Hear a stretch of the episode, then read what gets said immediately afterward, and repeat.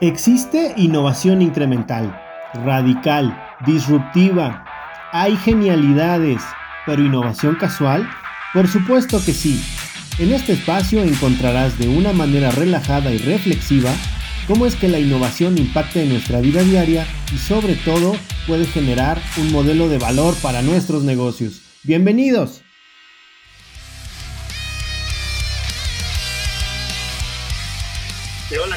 Buen día. Estamos presentando hoy un nuevo eh, podcast, un nuevo proyecto con el buen Gabriel Cortés, que está del otro lado de los micrófonos. Gabriel, ¿cómo estás? Buen día. Hola Mike, mucho gusto, muchas gracias. Y sí, me uno aquí a la invitación a nuestros amigos, familiares, etcétera, que encuentren en esta eh, alternativa que hablaremos de innovación casual. No pretendemos, Mike, lo que decíamos, no pretendemos dar ni clases ni fundamentos de esto, sino simplemente tener una charla acompañada, pues como repito, con nuestros amigos eh, eh, sobre la innovación, ¿no? Y en este día, ¿qué, es lo que has planteado, Mike? A ver, cuéntame, ¿por qué innovación casual antes que nada? ¿Por qué se debe nuestro nombre? Pues me gustó mucho el título porque primero vamos a hablar de innovación, todo lo relacionado con innovación o todo lo que tenga que ver con innovación pues en varias ramas, creo, en, en, varias disciplinas, o lo que tenga que ver con la innovación dentro de las, pues de nuestra vida cotidiana, ¿no? Y casual, pues porque la idea es platicarlo de manera relajada, ¿no? Ahorita me estoy tomando un cafecito, mi cafecito de la mañana, entonces, pues así, ¿no? Estar como en un café, platicarlo con, contigo, ¿no? Y, y ver que, pues, qué temas interesantes pueden salir de la plática. Así nada más. Por eso se llama innovación casual. Ay, pues es, es, es, muy gratificante, Mike, porque obviamente tanto a ti como a mí nos gusta mucho este tema. Y no es nada más de, de lectura, no es un tema de lectura, sino utilizamos precisamente esta innovación para lograr proyectos en los cuales se envuelven a nuestros consumidores, a nuestros usuarios, principalmente a nuestros clientes, etcétera, ¿no? Pero en muchas de las ocasiones se ve y se muestra la innovación precisamente como el templo divino de aquellas personas, pues que tienen muchísimos estudios, ¿no? Pero repito, esta alternativa de eh, Corella Innovación que se suma a CX Design, queremos hablarlo de una forma espontánea, queremos abordar ejemplos, vamos a tener aquí invitados que precisamente nos muestren esa forma precisamente de la innovación, cómo se va gestando y cómo la vamos adquiriendo nosotros los, los usuarios, los consumidores. Y fíjate que ayer, Mike, si, me permites, te voy a, plantear un tema que ayer me sucedió. Este, estuvo muy curioso porque eh, platicando sobre todo esto, nos dio mediodía, y digo platicando porque pues aquí en mi casa afortunadamente es un tema que lo, lo vemos mucho, ¿no? Eh, pero bueno, nos llevó al mediodía a buscar a dónde ir a comer, etcétera. Y para no ser la cansada, encontramos esta famosa taquería que eh, popularizó precisamente el chicharrón de queso. Y entonces, el charco de las ranas, ¿no? Pero entonces yo les platicaba a mis hijas y a mi esposa que yo pasaba enfrente de ella, la primera sucursal que abrieron, a muy temprana hora cuando iba en mi coche hacia la, la preparatoria, ¿no? Y ya estaba abierto el restaurante. ¿Cómo era posible que una taquería en aquel entonces, te estoy hablando por ahí de los 80 bajos, eh, que estudiaba yo la prepa, se diera el lujo de abrir las 24 horas, ¿no? Y yo creo que parte de ello fue porque precisamente eh, lograron y definieron su éxito. El modelo de negocios, pues es un modelo de negocios que mucha gente lo tiene aquí en el Distrito Federal, que son taqueros, ¿no? O sea, no hablemos de algo más. Pero encontraron el famoso chicharrón de queso, que yo me acuerdo que, eh, al menos en casa de mis papás, cuando se derritía el queso y se doraba y todo lo demás, este, pues era la rebatinga por eso. Y encontrabas de repente un lugar en donde te decían chicharrón de queso, ¿no? Eh, ¿Tú qué opinas, Mike? ¿Cómo es que la, la, la innovación precisamente tuvo su, su, inicio? Es un caso muy sencillo, pero es un caso como el que de los varios que estaremos platicando en esta mesa. Pero ¿qué opinas precisamente de esa gestión, en esa situación que se da de una forma, diría yo, sí muy creativa, pero hasta espontánea? ¿Cómo la ves? y yo creo que pudo haber hasta nacido de algún accidente, ¿no? Muchas, muchas de las innovaciones, muchos de los grandes inventos nacen de accidentes. Entonces, creo que también vale la pena mencionar que la innovación es para todos, ¿no? Bien lo mencionabas en un inicio, no está eh, limitada solamente a todos aquellos creativos, ¿no? O, o, aquellas personas que tienen grandes, grandes estudios. Creo que la innovación es para todos y debe ser para todos, ¿no? Y entender que todos somos creativos. Y creo que el chicharrón de queso es un ejemplo de eso, ¿no? Creo que el, el, a lo mejor vamos a no sé cómo haya nacido ¿no? el tema del chicharrón de queso, pero voy a suponer que fue por un accidente. Y pues ese accidente lo hicieron comestible, ¿no? Dijeron, oye, pues, pues sí se doró el queso, ¿no? Se puso duro, pero pues sabe bueno, ¿no? A alguien se le ocurrió probar el chicharrón o, probar, el, probar el queso fundido tostado, lo voy a llamar así, y dijo, oye, está buenísimo, ¿no? Sabe rico, sabe a queso, tiene un sabor fuerte, lo voy a llamar, ¿por qué no? Chicharrón de queso, ¿no? Porque el chicharrón es crujiente, el chicharrón es duro, ¿no? Y sabe bueno. Entonces lo voy a llamar chicharrón de queso y lo voy a poner en mi carta y, seguro toda la gente se va a preguntar, chicharrón de queso, yo quiero probar el chicharrón de queso, ¿no? Quiero ver de qué se trata el chicharrón de queso. Y, fíjate que, valiéndonos de ese eh, ejemplo tan sencillo, eh, me llevó a reflexionar precisamente sobre esto. Cuando la innovación se democratiza, ¿sí? Es decir, se, populariza, se democratiza, repito, y es aceptada por el consumidor o el usuario, pues la verdad es que hablando de la innovación casual, difícilmente encontraremos la posibilidad de patentar, digamos, esa, esa innovación. Totalmente. Eso es imposible, ¿no? Eso es imposible y es del dominio público. Pero aquí lo curioso es que después alguien dijo, eh, no me basta con hacer chicharrón de queso, sino costras, ¿no? Es decir, costras de queso y que la combinamos con diferentes cosas. Lo cual ahí también me lleva a un, eh, a un siguiente punto de análisis de esta mesa casual, que es el cómo la gente, a partir de esa situación accidental que tú platicabas, o que, pues sí, ¿no? Si nos eh, lo cubramos tantito, pero luego ya alguien dice, y bueno, ¿y cómo le ponemos, no? Que sea atractivo, ¿no? Este, De ahí salió precisamente el hacer el chicharrón de queso y después otros más que dijeron costra. A mí el, término costra, la verdad, debo de serte muy honesto, no me atrae mucho, pero, pero sí esa situación precisamente de utilizar la creatividad, ¿sí? Para encontrar el producto, para encontrar el cómo referirnos y repito, ¿no? Cuando esa innovación se democratiza, ¿sí? Es absorbida totalmente por el usuario, por el consumidor, pues la verdad es de que se expande de una forma viral, ¿no? Y, eh, ello me lleva también a pensar eh, algo que leí la semana pasada, ¿no? Decía esta, esta persona, que eh, México ya no necesita emprendedores, lo cual a mí como que fue así un poco, me movió el tapete, ¿no? Pero dio una explicación muy convincente. Dice, más que emprendedores. Muy bueno, claro. Tenemos que entender el, significado de necesitamos innovadores. Y yo creo que es eso, ¿no? O sea, por un lado podemos empezar como el, el cocinero accidentado que virtió queso y dejó que se dorara, etcétera, etcétera. Pero eso nos lleva al primer escalón, que sabemos que es la creatividad. Y para ser creativos, por ahí también decimos mucho esa situación de este, que en México somos muy creativos. Desgraciadamente, nos quedamos en ese paso y no llegamos a la innovación. A la innovación, exacto. Y aunque ya lo hemos platicado, nuestra visión no es hacer un postulado este, acerca de la innovación y que si cumple con determinados parámetros, eso no es innovación. Caray, ¿cómo me, me movió ese tapete, Mike, que este chavo dijera, México no necesita emprendedores, necesita innovadores? ¿Cómo ves eso, Mike? Me, me gusta porque, en efecto, creo que híjole, me voy un poquito como a la parte estadística. Creo que el, desafortunadamente una de las métricas que se usan para saber si un, pues país, una región o lo que sea contiene innovación, pues es el número de patentes, ¿no? Y desafortunadamente hoy en día México está por debajo de varios países.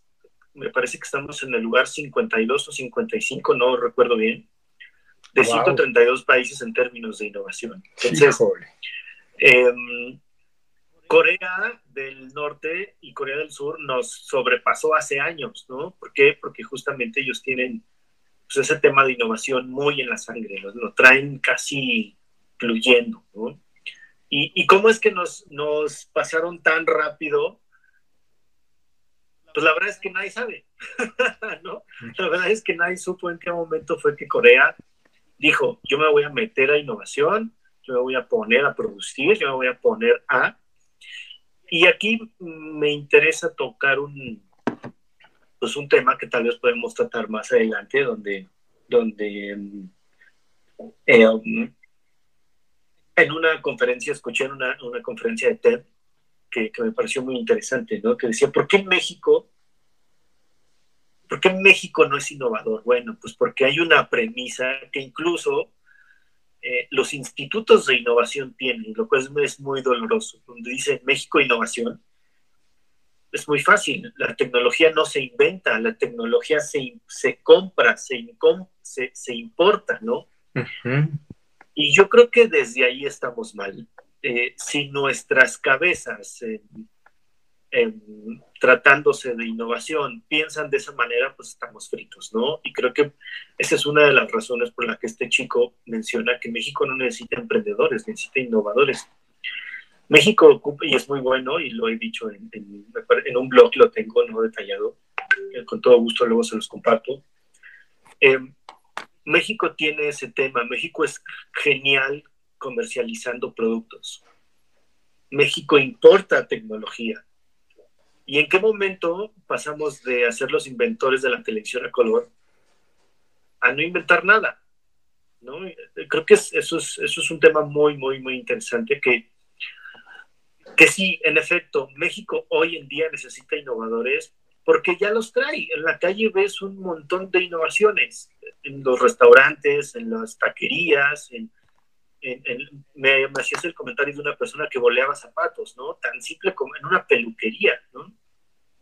Tan simple como entrar a una peluquería y hoy en día tener el servicio de poder transferirte, oye, ¿sabes qué? No traigo efectivo. ¿Aceptas tarjeta? Pues no acepto tarjeta, no tengo terminal, pero creo que hoy en día también esos, esos avances tecnológicos ayudan y ayudan un montón de negocios. Oye, no, tengo, no, no, es buenísimo, porque no acepto tarjeta, pero me puede hacer transferencia. Claro. Excelente, ¿no? Tan fácil como tener esos, esas diferenciaciones de servicio. Eso es innovación, eso es... Sí. Eso es ser creativo. Y, y, repito, no, no, no, no, no, no, no, está muy bien porque es como, como lo del chicharrón del queso, ¿no? O sea, es atractivo, este, te ofrece una facilidad, te ofrece la degustación de algo que en su momento eran riñas familiares, ¿no? Por robarse el pedacito de queso dorado, y bueno, pues en dónde lo encuentras, en ese lugar, pues tienes que ir ahí. Y obvio, no vas a comer solo eso. Entonces, si hay una peluquería en la cual te ofrecen esos servicios, pues obvio, vas a elevar el ticket de consumo. Ahora, en tu primera parte, ahorita que me estabas diciendo, fíjate que me hiciste acordar un, pasaje que, que, yo desde chico no entendía yo, yo esa situación y ahora como padre se me volvió a dar eh, eh, de algo muy simpático, pero no me desvió mucho sobre ello. Eh, yo como tú sabes, eh, soy diseñador, soy diseñador industrial y eh, cuando era squinkle me la pasaba yo que es que haciendo inventos, ¿no? Y que hacía esto y que hacía lo otro. ¿Y quién era mi público objetivo? Pues tus papás, ¿no? Y concretamente mi mamá. Entonces yo llegaba con algo y, yo creo que al principio decía, ay, qué bonito, y ay, qué bien. Pero yo llegó un momento en que me decía él, ay, no inventes, ahora con qué vienes pero no entendía yo si el no inventes era una negación a que ella me dijera, no inventes, Gabriel, eso no es para ti.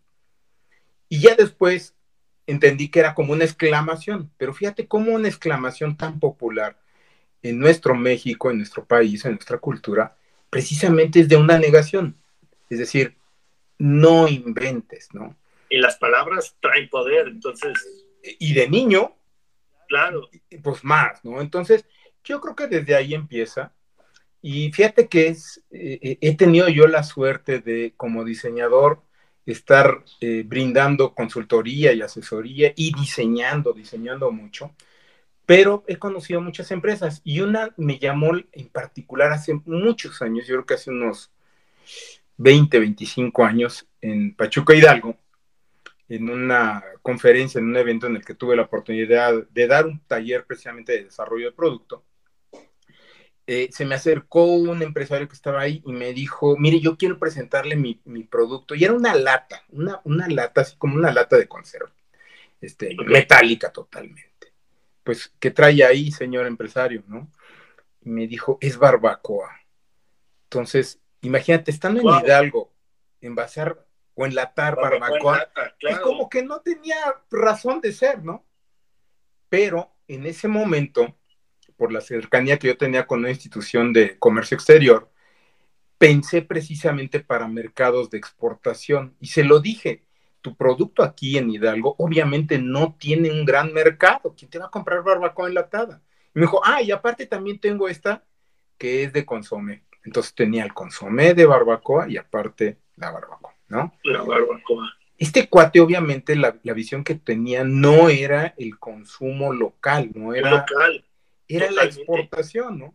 Entonces ahí es a donde, donde, donde digo, ¿no? Yo le podría haber dicho, ay, señor empresario, no invente, ¿quién le va a comprar la barbacoa? No, es encontrar también la empatía con el consumidor, aún en lugares donde no te lo puedes imaginar. Créeme que él, e, e, él, lo que había invertido, en primer lugar, no era en hacer la barbacoa o en, en producir chivos, borregos, no, era en la enlatadora. ¿Me explico? Y, totalmente, y esa es una de las reglas que, que me gusta mucho también. Eh, por ahí hay alguien que se le ocurrieron algunas reglas de la innovación que deberían de aplicar. Y una de ellas es, te van a decir que estás loco, ¿no? Cuando estás innovando, una de ellas es... No inventes, no inventes. No inventes, totalmente, ¿no? Seguramente te van a decir, estás loco o no inventes.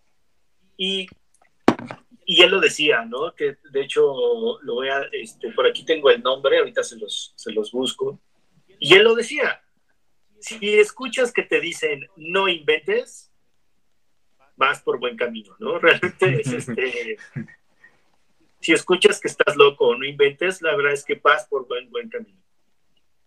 Sí, e, e, e, es curioso, pero regresándome a tu comentario de Corea, ¿no?